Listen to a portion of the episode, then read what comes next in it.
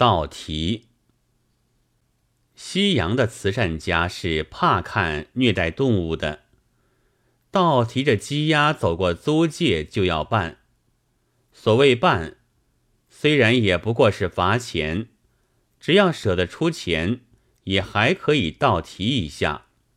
然而究竟是办了，于是有几位华人便大鸣不平，以为西洋人优待动物，虐待华人。至于比不上鸡鸭，这其实是误解了西洋人。他们鄙夷我们是的确的，但并未放在动物之下。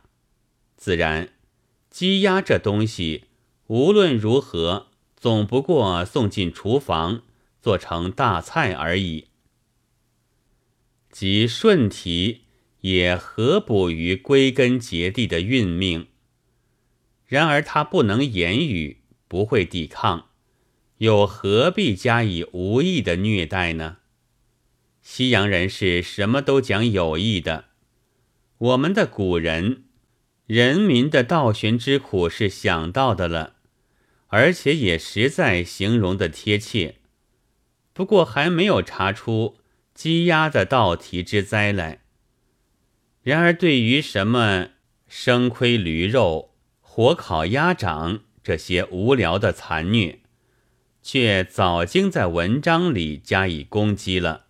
这种心思是东西之所同具的，但对于人的心思，却似乎有些不同。人能组织，能反抗，能为奴，也能为主。不肯努力，固然可以永沦为鱼台。自由解放，便能够获得彼此的平等。那运命是并不一定终于送进厨房做成大菜的。欲下列者，欲得主人的爱怜。所以西仔打哈儿，则西仔被斥；平人舞西仔，则平人获救。租界上并无禁止苛待华人的规律，正因为我们该自有力量、自有本领，和鸡鸭绝不相同的缘故。